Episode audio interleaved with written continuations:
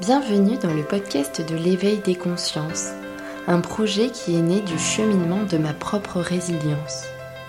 La motivation qui anime le podcast est de créer de nouveaux paradis, un monde plus juste au travers duquel les humains s'épanouissent en créant du lien.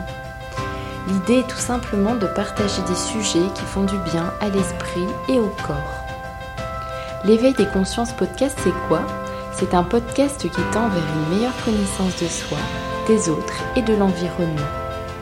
Pour soutenir ce travail entièrement gratuit, je vous invite vraiment à laisser un avis sur Apple Podcast ou sur Facebook, même à vous abonner et à laisser 5 petites étoiles. Vous pouvez même le partager auprès des personnes intéressées par ces échanges bienveillants. Merci, très belle écoute, à bientôt. Bonjour aux consciences qui s'éveillent et merci de nous écouter. Aujourd'hui, je suis très contente d'accueillir Eric, Bonjour Eric. Bonjour Evelyne. Pour cet échange, euh, donc Eric, tu es euh, accompagnant en méditation, instructeur en méditation de pleine conscience. Tu as un parcours atypique, tu pourras euh, certainement nous en parler mieux que moi. Tu œuvres aussi à l'association Mindfulness Solidaire où tu proposes des programmes, donc tu pourras aussi nous en parler. première question, Qu'est-ce qui t'a amené justement à vouloir œuvrer pour, euh, pour la méditation ou pour le mieux-être des personnes en difficulté? Il y, a, plusieurs éléments dans mon parcours qui m'ont amené jusqu'à jusqu'à jusqu'à ce moment-là. Euh, qu'est-ce que je pourrais dire? Je pense que quand j'étais jeune, je me sentais extrêmement euh, fragile. J'aime bien utiliser cette image. Vraiment, je me sentais comme un, un roseau dans le vent, si tu veux. Quand les, quand les événements étaient favorables, je me sentais bien. Et dès qu'il y avait une contrariété ou, ou quelque chose qui me peinait, ben, ça me mettait au fond du gouffre. Et mmh. j'avais beaucoup de difficultés finalement à ben, simplement à vivre. En fait, je traversais des périodes euh, vraiment de doute. Euh, mmh. J'étais assez replié sur moi-même. Euh, pas très social. Et puis voilà, j'avais vraiment beaucoup de souffrance en fait, comme, mmh. comme assez souvent. Donc, ça, c'est un des premiers éléments. Le deuxième élément, en fait, qui m'a amené à, ce parcours, c'est aussi de voir ma mère, en fait, qui souffrait de douleurs chroniques mmh et dans les années 75. Et comme elle était un peu au bout des traitements de médicaments, elle s'est intéressée à la méditation et la sophrologie. Et mmh en fait, ça a vraiment fait un tilt. Alors moi, j'étais adolescent, mais ça m'a beaucoup parlé. Et je pense que ça correspondait voilà, à ce que je viens d'exprimer juste avant, à cette souffrance qui était présente. Et en même temps, il y avait cette idée de. Ben, c'était un autre monde, hein, quelque part. Vraiment, la méditation, la sophrologie, je, je découvrais une dimension qui m'était complètement inconnue. Et vraiment, à ce moment-là, déjà, ça m'a beaucoup parlé. Donc, j'ai pratiqué un peu à l'époque. Voilà, je piquais les, les, cassettes audio de ma mère et puis je faisais un peu de méditation, un peu de, de sophrologie. Et, alors à ce moment-là, je n'ai pas été plus loin, mais je pense que quelque part, ça s'est inscrit. Mmh. Et donc, euh, c'est vrai que Eric, tu as aussi, euh, tu expliques que tu as fait plusieurs choses. Hein. Enfin, tu as toujours eu cet intérêt, on va dire, pour la méditation, de par cette souffrance. Euh, ensuite, tu t'es orienté vers d'autres dimensions, vers d'autres horizons. tu as été cuisinier, c'est bien ça? Tout à fait. Mais pas que.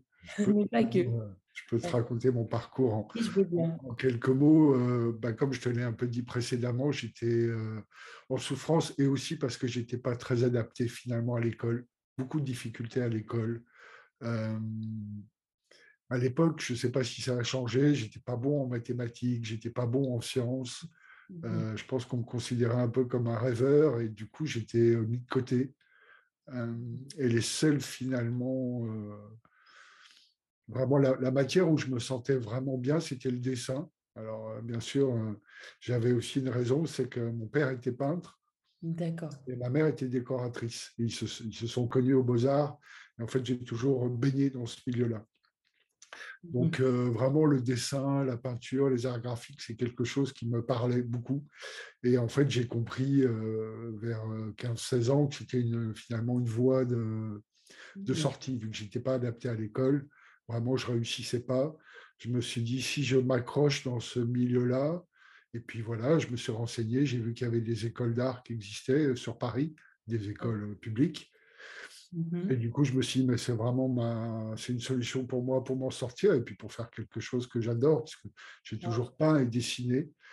Et donc, je me suis entraîné pendant, je pense, un an, un an et demi, à tous les mmh jours, peindre, dessiner, peindre, dessiner, vraiment comme un fou, pour mmh vraiment être prêt pour le concours, puisqu'il y avait un concours assez sélectif à l'époque. 1200 places pour, enfin 1200 candidats pour 20 places, quoi. Oui. 25 places, quoi. Donc, c'était important d'être très bien préparé. Donc, bah, j'ai eu le concours. Et ce qui fait que vraiment, du coup, ça a changé ma vie parce que bah, c'était l'école estienne que j'ai fait.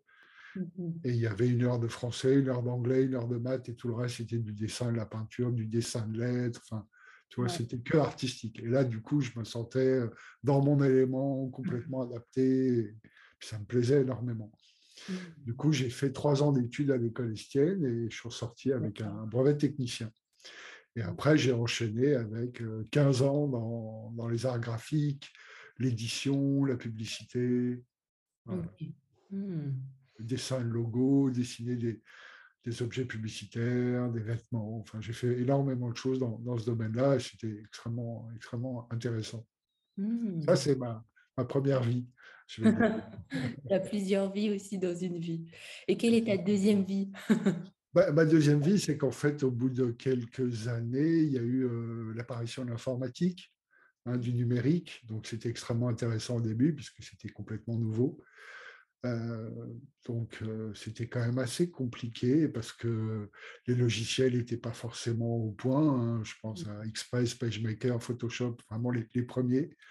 Et puis surtout, bah, il fallait faire la transition en fait entre la, méthode à l'ancienne. Hein. On avait des ciseaux, des bombes de colle, on coupait des papiers, on faisait des maquettes comme ça, on dessinait. Et puis le numérique, l'ordinateur, en plus les premiers ordinateurs, mmh. je crois que moi je m'y suis mis en je sais plus, 90 ou quelque chose comme ça, il y avait très peu de mémoire. En fait, les ordinateurs étaient mmh. extrêmement peu puissants, donc il fallait, euh, c'était beaucoup de la bidouille. Et ce qui m'a vraiment, moi, beaucoup intéressé finalement, euh, ça a été l'opportunité, c'était dans la presse de transformer euh, les numéros qui étaient donc fabriqués en traditionnel et de les basculer en numérique. Donc ça, c'était extrêmement intéressant parce qu'il fallait tout refaire, il fallait faire les chartes graphiques et puis mmh aussi le contenu éditorial. Donc à l'époque, je me suis euh, formé comme secrétaire de rédaction pour pouvoir aussi accompagner euh, les journaux dans leur transformation. Donc ça, ça m'a beaucoup passionné. Mmh Donc j'ai fait ça pendant deux, trois ans. C'était une vraie compétence. Il n'y avait pas beaucoup de gens finalement qui, s'étaient intéressés à ça. Voilà. Et puis après, ben, j'ai remis le pied dans la publicité, mais bon, c'était plus, pour moi en tout cas, j'y trouvais plus l'intérêt. Euh, j'étais euh, essentiellement devant un ordinateur et puis à voilà, accompagner des équipes pour faire des projets, mais la créativité n'était pas, était pas au rendez-vous. En tout cas, moi, mmh. j'avais l'impression d'avoir fait le tour de ce métier-là. Mmh. Ce n'est pas vrai, hein, parce que c'est un métier qui est très large, il y a beaucoup de choses à faire, mais voilà, en tout cas, moi, j'étais arrivé euh, au bout de ce parcours-là. D'accord. Donc, tu t'es orienté vers quelque chose d'autre, tu t'es écouté, cette petite voix intérieure qui te disait, là, c'est stop, c'est fini, c'est une page Exactement. Exactement, et du coup, j'en ai profité. Alors, ça fait aussi partie de ma vie, je suis euh, très attiré par les voyages. Mmh et donc, j'avais fait déjà un premier voyage en Inde de un an. Mmh, à la sortie en fait de l'école estienne, j'étais parti quasiment un an au voyage, ça m'avait beaucoup, beaucoup apporté. Mmh. Et donc à la fin de, cette période de, maquettiste, infographiste, je me suis dit mais qu'est-ce que je peux faire? Et j'ai repris finalement un an de voyage. J'ai rencontré ma femme, on est reparti un an au voyage. Et c'était aussi l'occasion de faire le point, de, vraiment, euh, parce que c'était un choix de vie euh, très important. J'étais encore jeune, qu'est-ce que je vais faire de, toutes ces années qui restent? Donc j'ai exploré plusieurs pistes, euh, la boulangerie, c'était vraiment trop, trop matinal, hein, arrivé à minuit. C'était trop tôt. Mmh j'ai exploré la pâtisserie, la viennoiserie, mais c'était pareil. J'étais arrivé à 4 heures du matin. C'était pas vraiment mieux. C'était très dur, vraiment. Euh, et puis, euh, à force de réfléchir, je me suis orienté sur la cuisine. Mmh. Euh, parce que c'était un métier manuel, que j'avais pourtant pas beaucoup de notions de cuisine, mais un peu. Ma mère m'avait quand même transmis un peu des bases, on va dire. Et puis j'aime bien, j'aime bien manger, donc je pense que mmh. Très important pour, pour cuisiner. Ça répondait aussi à mon envie de voyage. Je me suis dit, bah, avec la cuisine, finalement, ça pourrait être vraiment une possibilité aussi de voyager. Et puis, mmh. j'avais pressenti aussi qu'il y avait beaucoup d'ouverture finalement dans la cuisine. Il y a énormément de possibilités. Hein. c'est un métier qui offre beaucoup d'opportunités, que ce soit à l'étranger ou ici. Il y a plein de façons en fait de faire la cuisine. Mmh. Tu peux la faire comme, euh, comme chef à domicile, tu peux la faire dans des petits restaurants, dans des grands restaurants, tu peux faire des extras, tu peux travailler à la montagne, tu peux travailler au bord de la mer, tu peux... il y a tellement de possibilités. Mmh. Tu peux travailler en traiteur aussi, c'est vrai que ça, moi à l'époque, je n'avais pas vraiment réfléchi à ça. Et ça a été une des premières choses que j'ai explorées finalement, puisque ça répondait aussi à, bah, tout ce que j'avais pu apprendre dans les arts graphiques, hein, puisqu'en traiteur, il y, a, beaucoup la notion de, mise en valeur des aliments, hein, euh, un travail sur les couleurs, sur les formes, euh, sur la création d'un buffet, comment tu l'organises au niveau, euh, tu vois, justement au niveau des couleurs, des formes. Qu'est-ce que donc ça, c'est quelque chose qui m'a qui m'a vraiment parlé. Tu sais, on peut prendre des plateaux en argent, on fait des gelées blanches, euh, on va mettre des fleurs découpées, on va mettre des légumes, on va pouvoir créer des choses en volume. Enfin, il y a vraiment une dimension. Euh, je ne sais pas si tu connais, les Japonais font la sculpture sur légumes, ils font des choses extraordinaires. Voilà, il y a vraiment beaucoup de, beaucoup de possibilités. D'accord. Donc euh, ça, ça, ça répondait vraiment aux deux. Et puis après, bah, j'ai plus basculé dans la cuisine traditionnelle, je veux dire, où, j'ai fait plein d'expériences. Donc ça a été 17 ans. Ah oui, quand même. Dans cuisine, dans, dans beaucoup de milieux différents, dans, plein de restos. Et ça m'a beaucoup appris. Oui. Mmh et qu'est-ce que tu pourrais retenir justement de cette expérience? Qu'est-ce qu'elle t'a apprise? Bah, Ce qui était intéressant, et je m'en suis finalement un peu aperçu après, c'est que la, la, dimension humaine de ce métier est extrêmement importante. Mmh. Et en fait, au milieu de ces 17 ans, donc dans les années euh, même pas au milieu, c'était plutôt au début de la période où j'ai commencé la cuisine assez rapidement. Il y a quelque chose qui est venu et je me suis dit, mais euh, la, sophrologie que j'avais toujours en arrière-plan, je me suis dit, il faut vraiment que je, faut que j'y aille, il faut que je fasse un truc. Ça continuait à m'appeler. Et c'est, euh, je me suis formé à la sophrologie pendant deux ans. D'accord. À l'école officielle de, sophrologie caïcédienne de Paris, donc euh, avec le docteur Patrick André Chenet, Mmh euh, qui, incarnait vraiment la, sophrologie. Et donc, je te dis ça parce que euh, ça a coloré beaucoup ces 17 ans de cuisine, en fait, où le, assez souvent, enfin, pas au début, mais assez, rapidement, je suis devenu chef de cuisine, donc de piloter des équipes. Et euh, ben voilà, l'incarnation, le fait de pouvoir dialoguer avec les gens, d'être, euh, tu vois, d'être conscient de ses émotions, d'être conscient de ce que tu transmets, c'est extrêmement important pour créer une ambiance de travail favorable, pour que mmh. moi-même je me sente bien dans le boulot. Et ça, ça a été quelque chose de très important finalement. Mmh. Cette notion d'accompagnement et, de conscience, en fait. Oui, mais c'est très intéressant parce que j'ai eu une expérience en cuisine mmh j'ai aussi une amie justement qui était en communication, donc dans le design, et elle s'est reconvertie là, elle est en train de se reconvertir en pâtisserie. Donc on a pas mal échangé sur le milieu de la cuisine et c'est vrai que on se rendait compte qu'aussi qu'avec les rushs, comme on les appelle, les moments où tout le monde est stressé, où il faut aller vite, où il faut vraiment compter sur l'autre, on est tous interdépendants, c'est vrai que des fois, on a tendance aussi à avoir bah, des personnalités qui vont pas savoir forcément toujours gérer leur stress et qui vont avoir des réactions assez agressives et qui vont pas être faciles, en fait, justement, dans ce moment. Alors, c'est ça aussi qui t'a permis de, de te dire qu'il fallait que tu œuvres ou est-ce que tu remarquais qu'il y avait beaucoup de personnalités qui étaient sensibles pendant ces moments précis? Oui, c'est ça, c'est complètement ça. J'ai remarqué qu'il y avait beaucoup de tensions, parce qu'au début, moi, j'étais simplement commis ou seconde cuisine, et je voyais très bien comment les chefs y réagissaient, comment le... C'est vrai qu'il y a beaucoup de pression euh, pendant le coup de feu aussi, mais même d'une façon générale, euh, bah, oui, faire la cuisine, c'est pas quelque chose d'évident. Tu, dépends beaucoup des livraisons des aliments, tu dépends de, bah, des gens s'ils sont là, pas là, dans quel état ils sont. Enfin, il y a, énormément en fait de paramètres mmh. euh, que tu peux pas forcément gérer. Et du coup, eh bien, il faut vraiment être sacrément ancré et posé finalement pour que les, choses se passent bien. Euh. il y a, oui, il y, a, une pression, bien sûr, qui est assez importante. Après, ça, dans tous les restaurants, mais c'est vrai que plus c'est des gros restaurants ou plus c'est des restaurants de qualité, plus la pression ben, derrière elle est importante. Les gens, ils, payent un certain prix, ils sont en attente d'une certaine qualité, d'un certain service, ce qui est tout à fait normal. Donc, il faut aussi, euh, derrière, pouvoir le, faire. Mmh. Et donc, euh, ben, la pratique de, de, la sophrologie, notamment, m'a beaucoup servi pendant, pendant ces années-là à, prendre conscience de ça, finalement, de qu'est-ce que je transmets à mes équipes, comment je vais manager mes équipes, et puis moi-même, comment je vais prendre soin de moi, parce que c'est un métier qui est extrêmement engageant, hein, qui est très difficile physiquement. Et donc, si en plus tu t'épuises moralement, si tu, tu vois, tu perds beaucoup d'énergie à, voilà, à, engueuler les gens ou, à te, ou, à te, stresser parce que. Donc, il faut être capable. C'est un, un travail en fait qui m'a beaucoup aussi euh, demandé de l'adaptation. J'avais fait le choix dans les premières années de faire beaucoup d'extra et d'intérim. Et ça, mmh. en fait, c'était challengeant parce que tous les jours, je changeais de cuisine. Donc, tu changes de menu, tu ne sais pas où sont rangés les ustensiles, tu ne connais pas le chef, tu ne connais pas les équipes, tu ne connais pas le menu. Donc, c'est une remise en question permanente et ça demande beaucoup d'intensité, mais en même temps, ça mmh. m'a fait gagner des années et des années. J'ai beaucoup appris très rapidement, en fait. D'accord. Donc, comment tu faisais justement pour lier sophrologie? Tu donnais des séances avant, euh, combien de fois par semaine ou comment tu t'organisais? Ben, au départ, c'était vraiment une, euh, la, formation qui était euh, assez engageante, mais qui a duré deux ans. C'était vraiment un travail essentiellement personnel.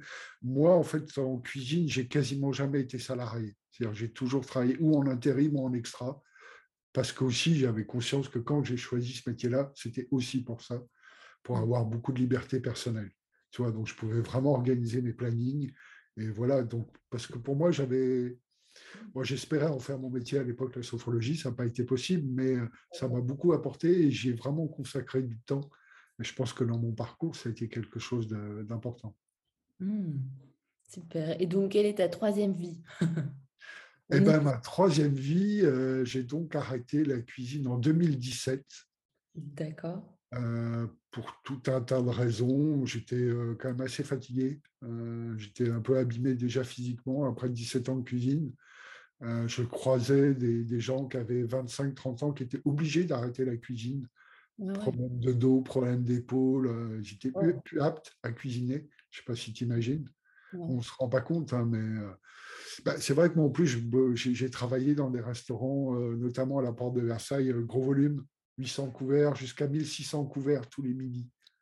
Donc euh, derrière, bah, il y a, as plus d'une tonne de marchandises qui arrivent tous les jours, et puis c'est une gestion qui est, difficile, qui est, tu vois. Mmh. Donc ça, ça t'use assez rapidement quand même. Ah et puis j'avais toujours cette envie de, bah, de mettre la méditation, la sophrologie au, centre de ma vie. Alors ce que j'ai pas dit quand même, c'est que en c'était quoi, en 99 ou en 2000 Non, oui, en 2000, je me suis vraiment réintéressé aussi à la méditation. Hein. Il y avait la sophrologie, mais il y avait la méditation. Mmh Et euh, j'ai commencé vraiment à pratiquer le bouddhisme zen en 2008. Mmh. J'ai reçu une première ordination en 2014, celle de Bodhisattva. D'accord. Mmh. Euh, que je ne dise pas de bêtises. Oui, c'est ça. Ouais. Non, en 2014, c'était l'ordination de moine, je crois. Non, non, c'était l'ordination de moine. Donc la méditation était vraiment quelque chose aussi euh, d'important. Et puis, euh, voilà, je voyais que la méditation laïque commençait à prendre de plus en plus d'importance. On en parlait beaucoup à l'école, à l'hôpital, euh, en prison. je sentais qu'il y avait quelque chose. Donc, je me suis intéressé à ça mais pas du tout au départ dans l'optique d'en faire mon métier. Euh, simplement, c'était un intérêt pour, pour ce qui se faisait. Et puis rapidement, euh, pas, il y a une sorte d'appel finalement de, de, me dire, mais voilà, tout ce que tu as pu comprendre, apprendre, découvrir pendant toutes ces années de, de, pratique, ça pourrait être intéressant de le mettre finalement au service du plus grand nombre. Mmh. Donc, euh, en, 2017 toi personnellement justement cette pratique, tu, dis que tu as vu, enfin tu as ressenti la transformation. Alors comment tu l'as ressenti cette transformation par rapport à tes comportements, ta manière de penser? Alors, oui, c'est assez paradoxal. La, méditation, en tout cas dans le bouddhisme zen, il y a vraiment cette notion d'être sans intention d'obtenir quoi que ce soit. En fait, euh, mmh. la pratique de la méditation n'est pas utilitaire. Mmh Et très étonnamment, je suis moi-même le premier surpris, euh, le fait de s'asseoir devant un mur, là, depuis 15 mmh. ans, ça m'a extrêmement euh, changé, profondément. Sur beaucoup de choses, sur oui, sur, mes comportements, sur euh, plus d'ouverture, plus envie de, donner de l'amour, plus, euh, plus de confiance, plus de tranquillité, plus euh, d'apaisement. Plus il y, a énormément de choses en fait ont changé avec cette, pratique. Mmh. Et est-ce que tu peux nous parler de qu'est-ce que la méditation zen? Parce que j'ai essayé une fois, je m'en souviendrai toujours à Strasbourg. Bon, j'ai aussi été formée au MBSR. Enfin, tu vois, j'ai fait du vipassana aussi en Thaïlande. Mais c'est vrai que j'ai essayé le zen j'ai trouvé ça impressionnant, tous les protocoles. Et puis, euh, enfin, est-ce que tu peux nous en parler? Tout à fait. Alors, le, bouddhisme zen est arrivé en, France par Maître Deshimaru hein, dans les années, euh, je sais plus, 68, euh, 70. Il est venu du Japon. Son maître, en fait, au Japon, lui a dit bah, écoute, c'est important que tu ailles en Europe pour euh, transmettre cette pratique parce qu'au Japon, elle n'avait plus tellement de, place. Les gens ne pratiquaient plus beaucoup. et puis, en fait, Maître Deshimaru bah, a eu beaucoup d'influence en France. Il a, créé beaucoup de dojos, que ce soit en France ou en Europe. Et moi, finalement, j'ai eu la chance de, rencontrer un de ses plus proches disciples, qui est mmh. donc Maître Kossen, Stéphane Thibault. la rencontre a été très surprenante. En fait, j'ai simplement fait une recherche sur, sur Internet pour pratiquer le zen, et puis je suis tombé sur un, un site mmh j'ai été voir et je m'attendais à trouver un, dojo entre guillemets traditionnel. En fait, je suis tombé sur une, une vieille dame qui habitait au sixième étage et j'étais vraiment surpris. Elle m'a ouvert la porte, elle m'a dit oui, c'est là. Elle avait déjà plus de 80 ans. Et donc, je me suis assis devant le mur. Il y avait cinq, six personnes qui étaient là. Et en fait, je ne savais pas ce que c'était que le zen hein, du tout. Donc, je me suis assis devant le mur et je me suis relevé trois quarts d'heure plus tard et j'ai eu vraiment un, un flash. Quoi. Il y a vraiment quelque chose qui s'est passé. Une sensation de retour à la maison, je crois. Vraiment, j'avais l'impression d'être revenu chez moi. De... Donc, pour les gens qui ne connaissent pas, en fait, on s'assoit. Alors, en lotus, demi-lotus, quart de lotus, on fait aussi un peu comme on peut, mais la posture est, très importante et, et très précise. Mmh l'idée, vraiment, c'est de s'asseoir. Alors, on, fait s'asseoir euh, face à un mur, surtout pour les débutants, pour les aider un peu à, à mmh lâcher et pas être troublés en fait par, euh, par des stimulations visuelles. Hein, c'est surtout pour ça au départ. Mmh.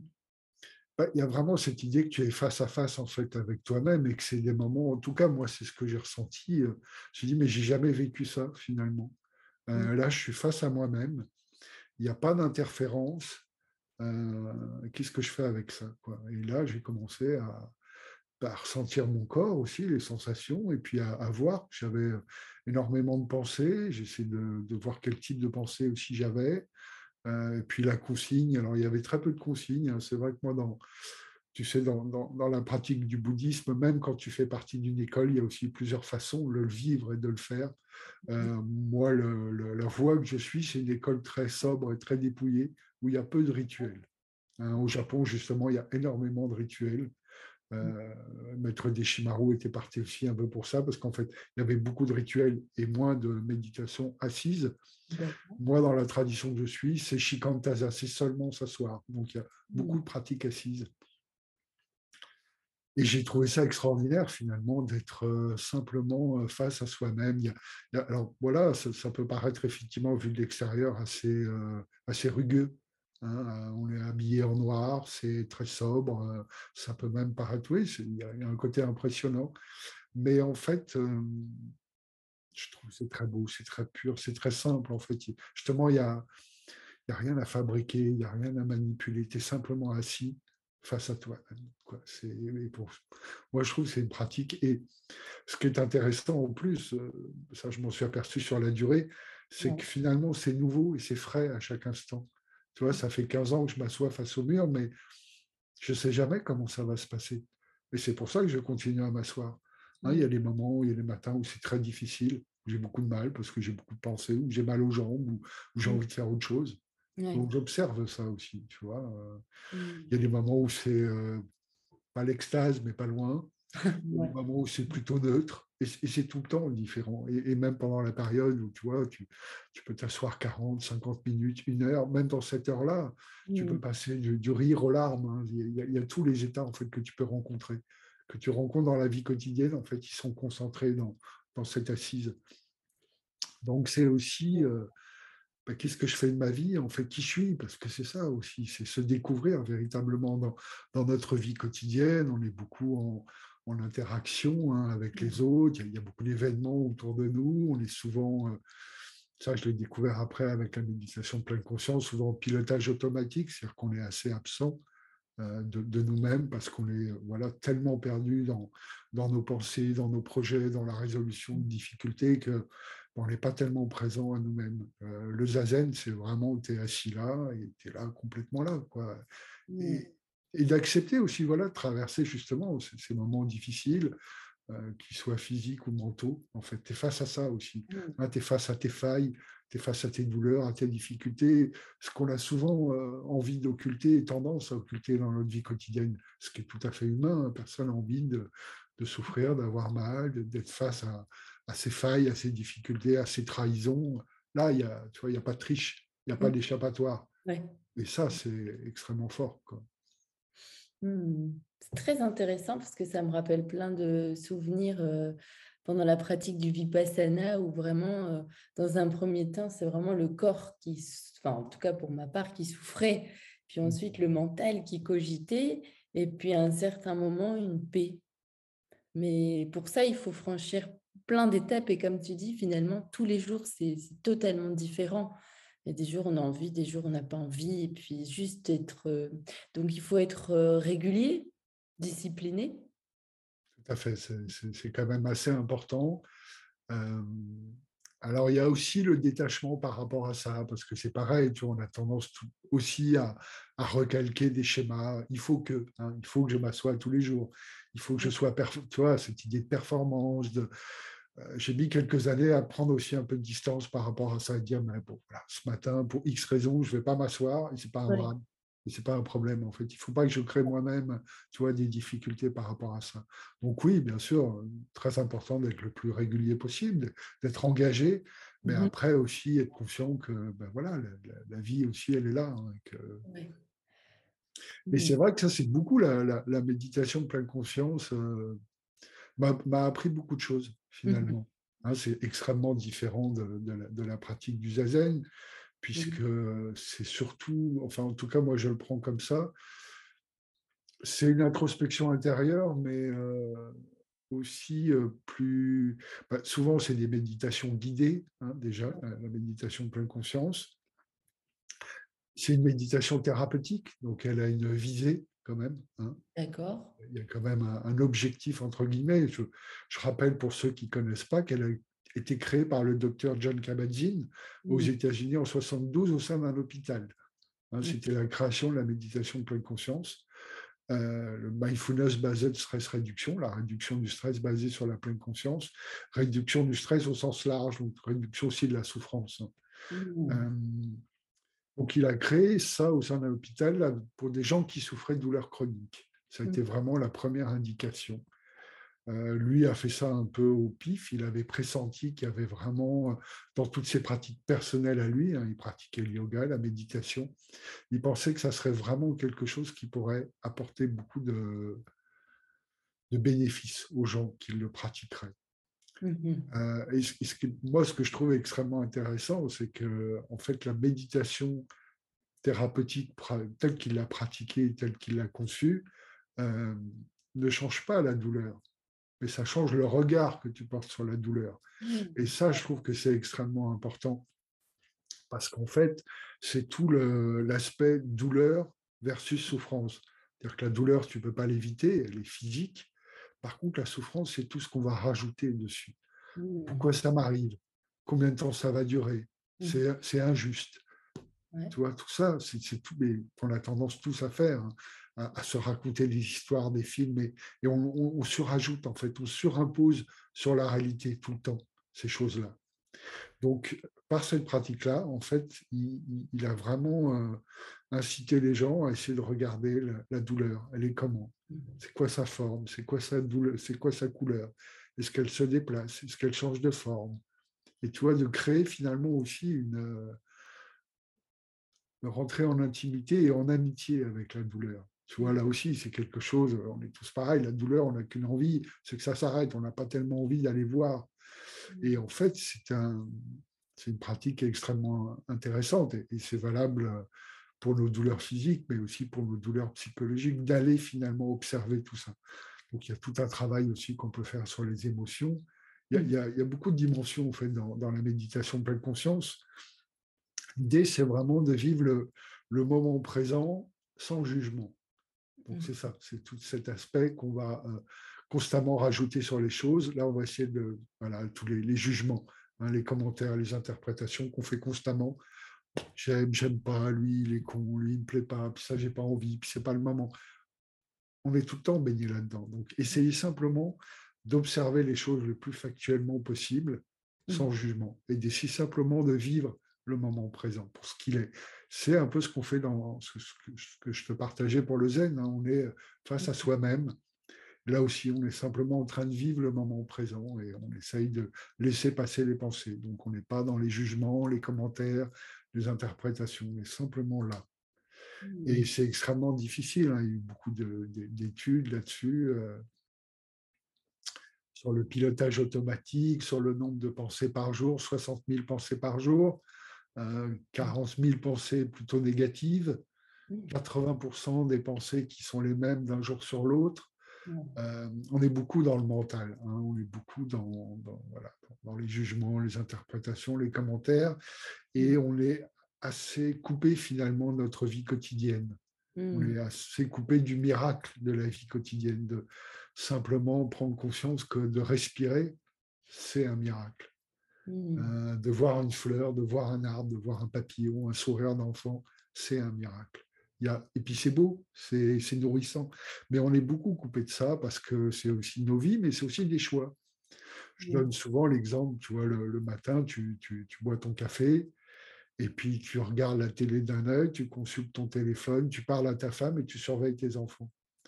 En fait, le café, ça pourrait être du pipi de chat, ça sera exactement pareil. Il n'a aucun goût puisque tu n'es pas là, en fait.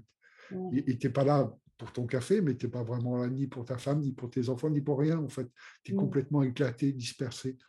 Et du coup, il y a beaucoup de déperditions et beaucoup de... Ben, c'est pour ça que parfois nos vies nous semblent tristes. Mmh. Il y a une perte de sens, mais c'est aussi parce qu'on s'est laissé emporter dans, dans, un mode de fonctionnement qui est lui-même euh, défaillant, en fait.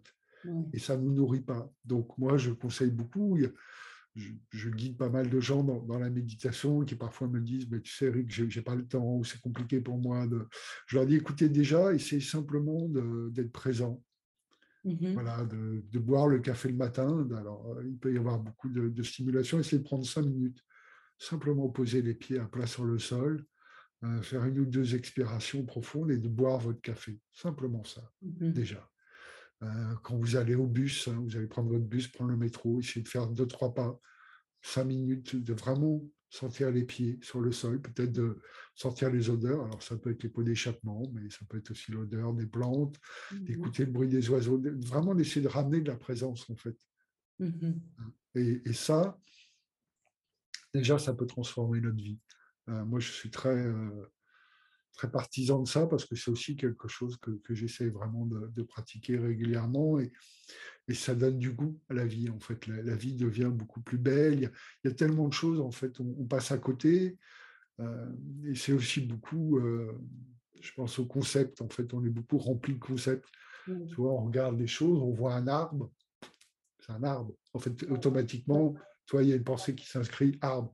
Et en fait, on ne le regarde pas, mais comme chaque humain, comme chaque chose sur Terre, c'est un arbre qui est absolument unique, qui a une couleur unique, qui a une forme unique, qui a une texture unique. Mmh. Donc il faut le voir pour ce qu'il est.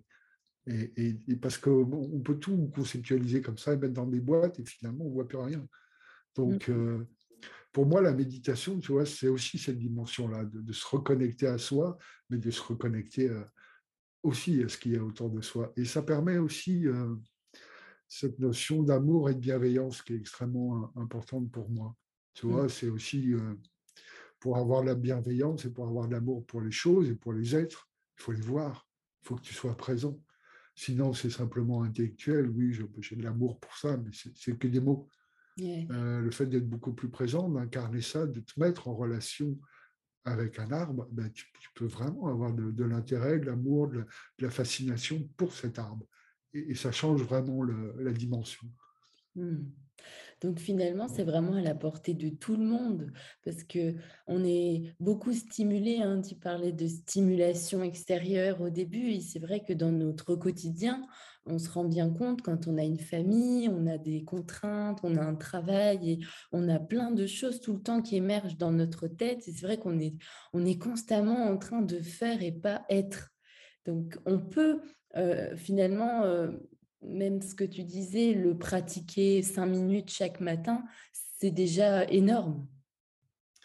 Tout à fait. Et je pense en plus que, si tu veux, le fait de commencer à, faire ce genre de pratique, ça va, ça fonctionne pas avec tout le monde, mais ça va avoir probablement un tel impact que les gens ont envie de faire un pas de plus, puis un pas de plus, puis un pas de plus, parce que ça change réellement ta vie, en fait. Et moi, je crois beaucoup à ça de en fait, les gens, si tu leur dis il faut pratiquer une demi-heure de méditation par jour, ça n'a pas de sens. Euh, si tu leur fais goûter, par contre, simplement ce que peut apporter la, présence, la connexion, tu vois, de, regarder son enfant dans ses yeux réellement, de prendre trois minutes pour l'écouter réellement, ça aussi, hein, l'écoute, la communication, c'est un, aspect très important des choses. Euh, combien de fois on n'écoute pas réellement? Mmh. On écoute quelqu'un, on lui coupe la parole, ou on écoute quelqu'un, mais il y a déjà la réponse qui est en train de. On l'écoute même pas, on est en train de dire, mais attends, je vais lui répondre ça parce que ce qu'il me raconte, ça ne va pas. On n'est pas dans simplement l'écoute, l'échange. Toutes ces choses-là sont extrêmement importantes et sont vraiment à notre portée. C'est des choses, comme tu le dis, assez simples qu'on peut mettre en place euh, quelques minutes par jour. Et je pense qu'ils vont vraiment, euh, ça peut vraiment changer les choses. Ça mmh. peut nous donner l'envie de, d'aller plus loin et de se transformer, en fait. Mmh. Ce que moi, je défends beaucoup aussi, c'est que pour moi, c'est extrêmement important. On n'a qu'une vie. Hein, la vie, euh, on, est tous, on a tous des pertes et des deuils autour de soi. On se rend compte que parfois la vie est très courte. Mmh et, quel sens je veux donner à ma vie? Enfin, moi, c'est vrai qu'aussi, euh, la méditation m'a aussi donné cette, euh, peut-être ce pas de côté, ce recul, de me dire, mais attends, on n'a qu'une vie, la vie c'est extrêmement précieux, c'est éphémère. Qu'est-ce que tu as envie de faire de ta vie? Quel sens tu as envie de lui donner? Alors oui, il y, a, beaucoup de choses à faire, il y a beaucoup de stimulation, mais on n'en a qu'une. Donc, euh, mmh. faire aussi euh, ce qui est important pour nous. Donc, euh, le travail de la méditation, c'est de tourner le regard vers l'intérieur, hein, c'est de devenir intime avec soi-même. Et c'est aussi pouvoir se donner la chance de donner un sens à sa vie. Hein, ces temps d'introspection, de pause, c'est dire mais qu'est-ce qui est important pour moi? Qu'est-ce qui est vraiment important, capital? Qu'est-ce que j'ai envie de faire? Alors oui, bah, et, tu vois, quelque part, euh, tous les changements de vie que j'ai eu aussi, c'est des questions aussi que je me suis posées. Mmh. Euh, ok, les, arts graphiques, ça me convient bien. Tu vois, je gagnais très confortablement ma vie. Quand j'ai arrêté cette carrière-là, j'étais chef de studio dans la publicité, mais ça n'avait plus de sens. En fait, c'était quoi le sens et, qu'est-ce qui me nourrit? Et, pour moi, ça, c'est des questions qui sont fondamentales. Et mmh. si tu veux, je me dis quelque part, ma, vie peut s'arrêter peut-être dans une heure, peut-être dans deux minutes, peut-être ce soir. J'en sais rien. Hein, j'ai tellement d'amis autour de moi qui ont fait des AVC, des crises cardiaques, qui sont morts comme ça. Je me mmh. dis, mais au moins, j'ai eu la vie que j'avais envie d'avoir. Tu vois? Et pour moi, ça, c'est hyper important. Je me dis, voilà, j'ai pas envie de mourir. Hein. Mais voilà, tu vois, ce que j'ai fait dans ma vie, ça a du sens. J'ai fait vraiment des choix et je suis aligné, en fait, ça aussi. c'est et, et ça, c'est très important aussi par rapport à moi, ma pratique du bouddhisme et le fait d'être moine, c'est aussi une forme d'éthique, c'est une forme de valeur, c'est une forme d'alignement, en fait. Tu vois. Je suis aligné entre ce que je pense et, mes actes aussi. Et pour mmh. moi, c'est extrêmement important, cette notion d'éthique, euh, d'incarner aussi ça il y, a une pratique moi, que j'aime beaucoup qu'on appelle la météo intérieure. c'est simplement le matin, justement au réveil, de poser les pliés à plat sur le sol, de mettre la main sur son cœur, de dire mais qu'est-ce qu'elle a? Qu'est-ce qui se passe là ce matin? Qu'est-ce que je ressens dans mon corps? Qu'est-ce que je ressens dans mon cœur? Et qu'est-ce qui est important pour moi? Donc il peut y mmh. avoir de la tristesse, de la mélancolie, de l'enthousiasme. Et, et d'essayer, parce qu'en fait, ça aussi, c'est un, temps qu'on ne s'accorde pas. Donc, euh, on a des fois des visions, là, on dit, voilà, ça n'a pas de sens, et on ne sait pas comment faire, mais parce qu'on n'est pas connecté à soi. Donc, ce que je pourrais conseiller, c'est de se connecter à soi, de prendre ce temps-là. Hein, le midi, la pause de midi, euh, peut-être de se mettre dans un coin tranquille, dans le bureau, ou d'aller dans un parc, si c'est possible, et, mmh de se poser finalement, hein, de se poser, de, prendre quelques respirations et de se dire, mais voilà, euh, peut-être faire une, forme de bilan, un peu de dire, euh, voilà, ça fait 20 ans que je suis dans cette position-là, que je fais ce type de métier, ça m'a apporté beaucoup de choses. Mmh. Euh, ça continue peut-être de m'apporter, mais ne serait-ce qu'un salaire, c'est pas négligeable, mais qu'est-ce qu'il y a derrière ça en fait? Qu'est-ce que, qu'est-ce que j'ai envie de faire? Qu'est-ce que, qu'est-ce que je pourrais peut-être améliorer? Qu'est-ce que je pourrais changer? Hein, il y a ce travail sur le changement. Les, choses se font rarement, et ça a été mon, cas aussi, hein, se font pas en un claquement de doigts. Il y, a, beaucoup cette notion de chemin, de, parcours. C'est un peu ce que tu disais, Evelyne. Hein, c'est un parcours de vie aussi. Euh, il y a des moments où ça devient en fait tellement important, tellement prenant qu'on se dit mais c'est plus tenable en fait. Il y a un moment où ce manque de sens, puis il y a une souffrance souvent. Moi, je, je, partage aussi la pratique avec des gens qui sont réellement en souffrance. Mmh. Et ça peut être par rapport à leur vie, par rapport à leur travail, voilà, où plus, non seulement il n'y a plus de sens, mais ça leur provoque carrément de la souffrance, mmh. parce qu'ils font un métier dans lequel ils ne se sentent pas alignés, euh, qui n'a pas de sens, ou je sais pas, des gens qui travaillent, imagine, pour l'armement, tu vois, et mmh. fabriquent des armes, c'est compliqué. Tu te dis, mais attends, ces armes-là, quand j'y réfléchis, elles tuent des gens, tu vois, c'est pas, pas juste des bouts de métaux, quoi. Ça tue des gens ça crée donc voilà il y a, donc moi je conseille aux gens de voilà d'essayer peut-être de réfléchir et, surtout d'être le plus aligné possible finalement avec leurs propres valeurs avec ce qui est important mmh. pour eux mmh. alors est-ce que tu pourrais euh, nous parler de l'association mindfulness solidaire pour laquelle tu œuvres? Tout à fait. Écoute, j'ai eu beaucoup de, de chance. Donc, en, en 2017, j'ai arrêté euh, la cuisine, comme je te le disais. Et je pensais que ça prendrait je n'avais pas vraiment d'idée, mais je pensais que la transition entre cette idée peut-être de pratiquer la méditation vraiment comme un, métier, entre guillemets, de, transmettre en tout cas cette, pratique à la cuisine prendrait euh, vraiment du temps. Et puis finalement, les choses euh, se sont faites euh, très rapidement, et notamment grâce à l'association Mindfulness Solidaire que j'ai rencontrée en 2017. Mmh Donc c'est une association au départ le, point de départ de cette association, ça a été de se dire, donc le MBSR dont on a parlé tout à l'heure, hein, donc pour, les gens qui ne connaissent pas, c'est un protocole qui dure deux mois.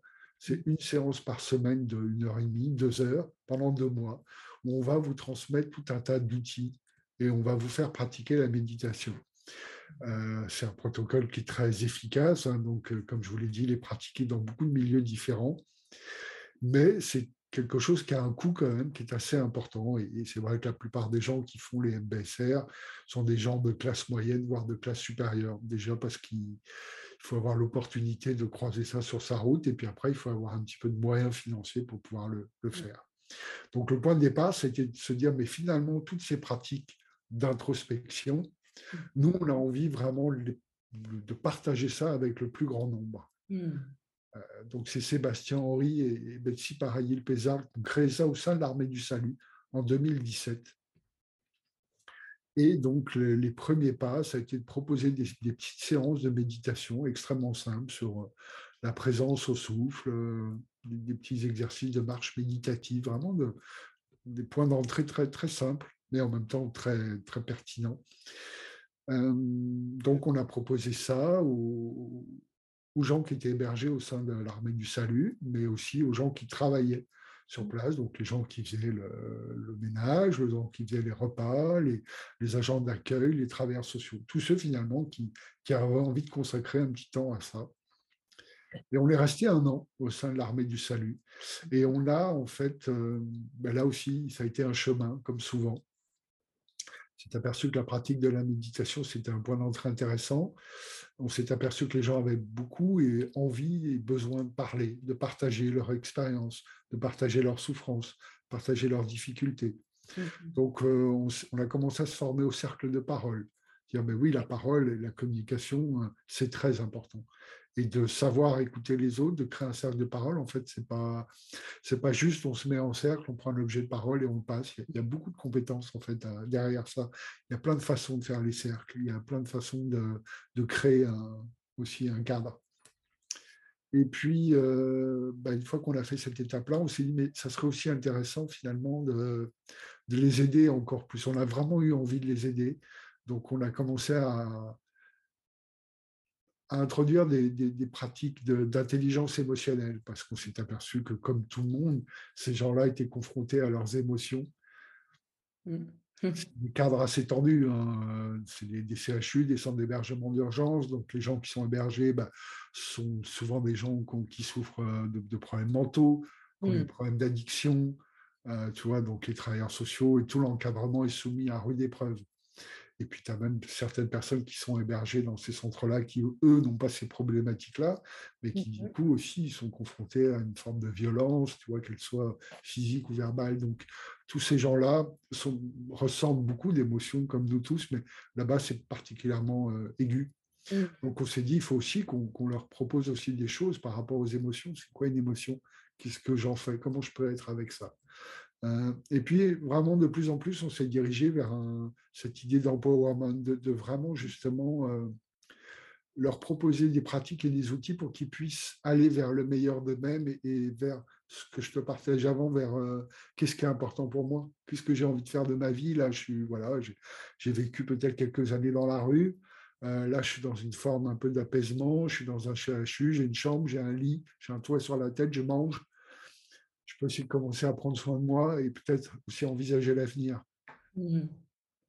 Donc, extrêmement important. Donc, euh, au bout d'un an, on, a créé ce programme-là, hein, qui, est, qui est basé, en fait, il est calqué un peu sur le MBSR, juste simplement en termes de durée, puisqu'on le sait, hein, les programmes de, pleine conscience euh, sont efficaces au bout de deux mois. En tout cas, il y a vraiment des effets mesurables scientifiquement au niveau de la plasticité du cerveau, au bout de deux mois. Donc, on s'est dit, on va faire pareil, un programme de deux heures par semaine pendant deux mois, où on va mettre tous ces éléments-là.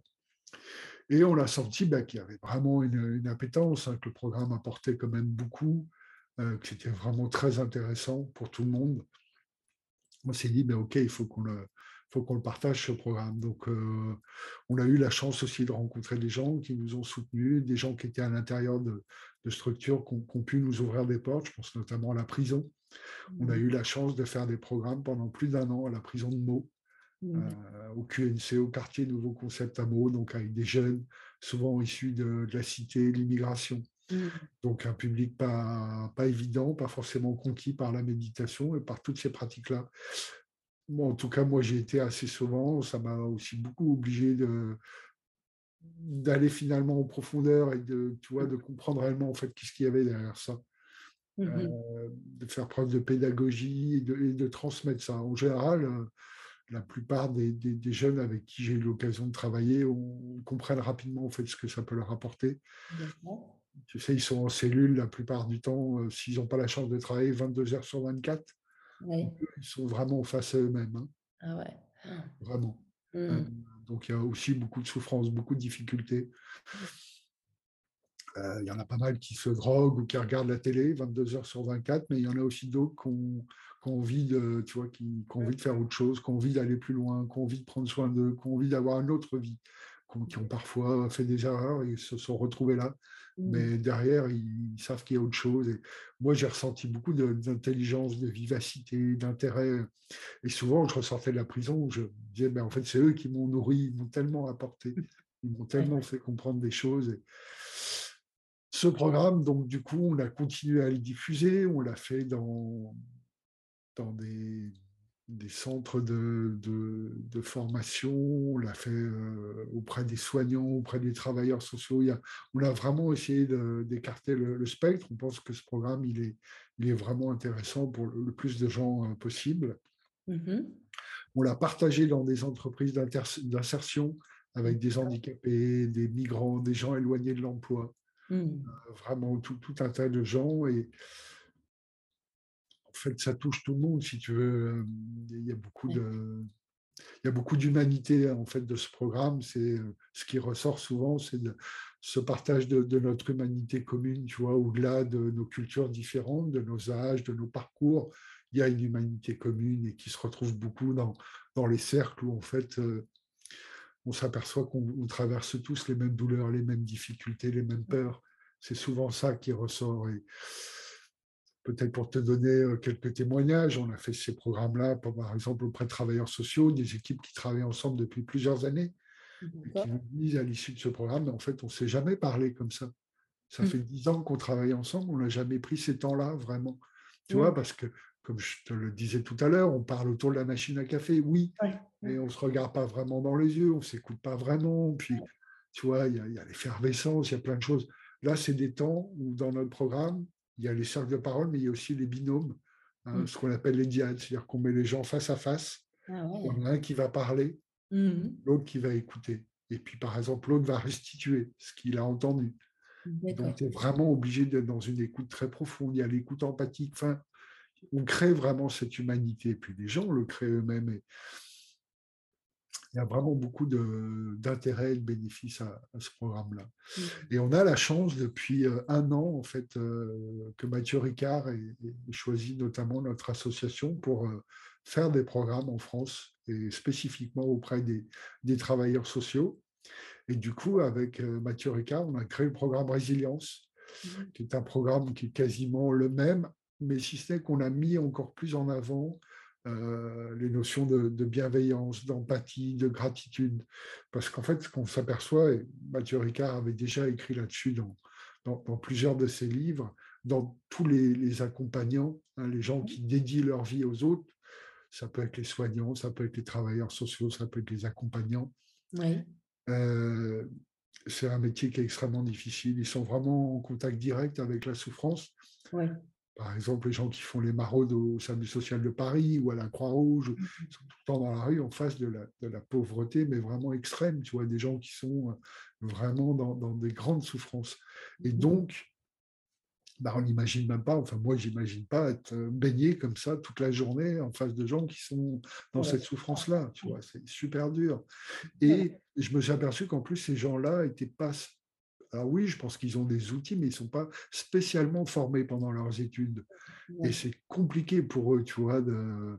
Alors, il y, a deux écoles. Hein. C'est où je me protège, où je construis un mur pour me couper de mes émotions finalement, parce que c'est tellement dur, cette souffrance, euh, qu'il faut que je me protège, sinon je vais m'effondrer ou alors des gens qui ont fait ce métier-là, et la plupart l'ont fait pour ça parce qu'ils ont une forme d'empathie, ils ont envie profondément d'aider les autres, mais ils ont tellement envie qu'ils donnent tout et ils se grillent, en fait, ils se carbonisent très rapidement. Mmh. Donc l'idée du programme Résilience, c'est d'explorer une troisième voie où finalement, euh, ils pourraient prendre soin d'eux, déjà apprendre à prendre soin d'eux pour mieux prendre soin des autres. Et mmh. euh, il, y a, voilà, il, y a, beaucoup d'outils qu'on leur partage, notamment la, la pratique de la compassion. Hein, c'est cette envie vraiment d'aider les autres, mais tout en, euh, tout en ayant vraiment cet ancrage et en se protégeant aussi. Voilà, c'est ça. C'est, ouais, une forme de dire que tu, tu, donnes beaucoup, mais tout en étant ancré. D'accord. voilà. Mais ça, c'est hyper intéressant parce que ça touche vraiment plein de domaines différents, que ce soit dans l'enseignement, que ce soit aussi les infirmiers, les médecins, enfin, et même, enfin, je pense aussi, euh, bon, après, c'est encore un autre métier, mais les huissiers, parce que j'ai eu un retour justement sur une expérience assez difficile euh, euh, là-dessus d'une personne qui me témoignait en fait son expérience qu'elle avait vécue avec un huissier. Et c'est vrai que euh, ils ont cette tendance à être très euh, se des émotions parce que c'est pas un métier justement où on laisse la place aux émotions parce qu'on sait bien que notre métier n'est pas agréable. On va pas faire plaisir aux autres. Et c'est vrai qu'il y a plein de métiers différents finalement où ce serait tellement intéressant de pouvoir savoir comment être au milieu se protéger et puis toujours être dans cette empathie, mais pas trop, parce que c'est vrai que quand on est trop empathique, on peut vite se fatiguer moralement. Tu vois comment créer cette limite? Ben oui, toute la, difficulté, elle est là. moi, ce qui, me, ce qui m'interroge finalement le plus, c'est de me dire, mais ça, c'est des compétences qui sont centrales dans nos vies. Et moi, je sais qu'on ne m'a pas appris ça à l'école. Même mes parents ne m'ont pas transmis ça. Ils m'ont transmis par leur façon d'être, mais pas par des pratiques et pas par des mots. Quoi. Et euh, l'intelligence émotionnelle, pour moi, c'est central. Enfin, pour moi, c'est quelque chose qu'on devrait apprendre à l'école.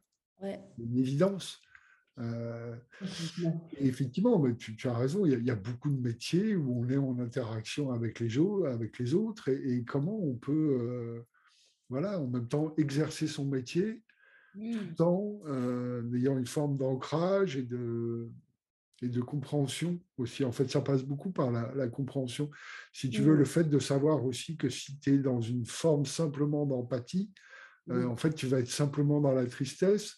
Euh, c'est-à-dire que tu vois la souffrance euh, en face de toi, ça va te mettre dans cette forme de souffrance, ça va te tirer vers le bas et puis ça sera fini. En fait. La compassion, c'est voilà, moi je reste ce que je suis complètement et, donc je peux rester très gai, très heureux si je le suis. Et en même temps, j'ai vraiment profondément l'envie d'aider les autres, ce qui est mmh. assez différent, tu vois. mais du coup, il faut être outillé aussi pour ça. Effectivement, ah il y a un certain nombre de, pratiques et d'outils qu'il faut avoir pour bah, déjà être bien avec soi. C'est pour ça que je te disais, c'est vraiment cette idée de prendre soin de soi. Mmh. Donc apprendre à se connaître, à comprendre justement pourquoi je suis embarqué comme ça, là il y a une émotion, elle me prend, elle me tire, qu'est-ce qui se passe? Il y a mmh. tout ce travail-là aussi, c'est un chemin là aussi. Hein. Donc il faut d'abord faire ce travail sur soi, être suffisamment euh, solide, se connaître suffisamment pour pouvoir après me mettre au service des autres, pour pouvoir les aider. Et c'est ça qui est important. Et en fait, souvent, je me retrouve avec des travailleurs sociaux qui n'ont pas cette culture-là. En fait, ils ont, eux, simplement envie d'aider les autres, mais euh, ils se sentent très démunis, ils ne savent pas comment prendre soin d'eux. Et euh, le, simple fait de faire des pratiques de méditation avec eux, des, petits temps de pause comme ça, c'est très nourrissant pour eux. C'est déjà rien que ça. Euh, après, il y a toute la parole, tu vois. Eux, ils écoutent beaucoup, mais on ne les écoute pas, eux, très peu. Mmh. Hein euh, donc euh, là, les sacs de parole, de, comprendre aussi quand, quand tu mets 10 ou 15 travailleurs euh, sociaux en cercle, ils comprennent, ah, mais tiens, mais en fait, lui, il fait, il fait partie d'un autre service, je ne le connais pas, mais il vit exactement la même chose que moi. Il est dans les mêmes souffrances, dans les mêmes difficultés, dans les mêmes peurs. Donc, il y a une, humanité qui se crée, tu vois, il y a un échange vraiment. Et du coup, ils peuvent partager ça. Et le fait de partager les choses, ça enlève beaucoup de poids aussi, ça, ça donne de la lumière. Mmh. Donc cette association, elle se trouve dans plusieurs villes en France? Alors on a formé effectivement des instructeurs à Marseille, à Nantes et à Bordeaux. D'accord. Puis essentiellement, alors on fait maintenant des programmes en fait depuis le, premier confinement. Euh, on a eu une demande d'une association qui s'occupait des, des SDF et des toxicomanes qui étaient dans la rue. Euh, tu sais, il y avait très peu de gens dans les rues. Hein. Le premier confinement, les, rues étaient quasiment vides, mais il y avait encore ces gens-là dont on ne savait pas forcément euh, comment les aider. Euh, donc, ils étaient dans la rue. Donc, il y avait des assos qui étaient, elles, dans la rue pour aider ces gens-là. Mais eux étaient vraiment en grande difficulté. Ils se sentaient, pour le coup, vraiment très seuls. Mmh donc, on leur a proposé de faire un programme à distance. Hein. Il y avait des médecins, des infirmières, des travailleurs sociaux. et ça les a beaucoup aidés, en fait. Mmh. Euh, vraiment les pratiques de méditation euh, et le fait, pareil, de, pouvoir faire les cercles de parole, de pouvoir mmh échanger entre partager. Ça, et on a compris qu'en fait, ce programme-là, finalement, on s'est dit, mais euh, voilà, il, fonctionne en ligne. Hein. Mmh. Il peut vraiment aider beaucoup de gens.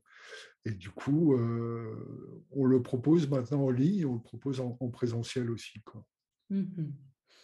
Super. Ben, en tout cas, où est-ce qu'on peut te, te contacter? Alors, est-ce que toi, tu, tu donnes des, des, cours euh, de méditation pour des groupes ou c'est individuel ou... Alors, moi, je travaille que, que avec des groupes, hein, essentiellement. Après, je suis toujours prêt à donner un conseil ou à, consacrer un moment à quelqu'un qui, qui a, vraiment des difficultés. Là-dessus, il n'y a pas de souci. Euh, moi, je alors voilà, j'ai fait des programmes pour Petit Bambou, comme tu l'as souligné tout à l'heure. J'ai enregistré un programme euh, pour l'application il y a déjà quelques mois, un programme sur la douceur, qui est quelque chose d'extrêmement euh, important pour moi, qui est une porte d'entrée vraiment euh, importante. depuis deux ans, je propose sur Facebook des méditations en ligne avec le collectif Présence, P-R-E-Z-E-N-S.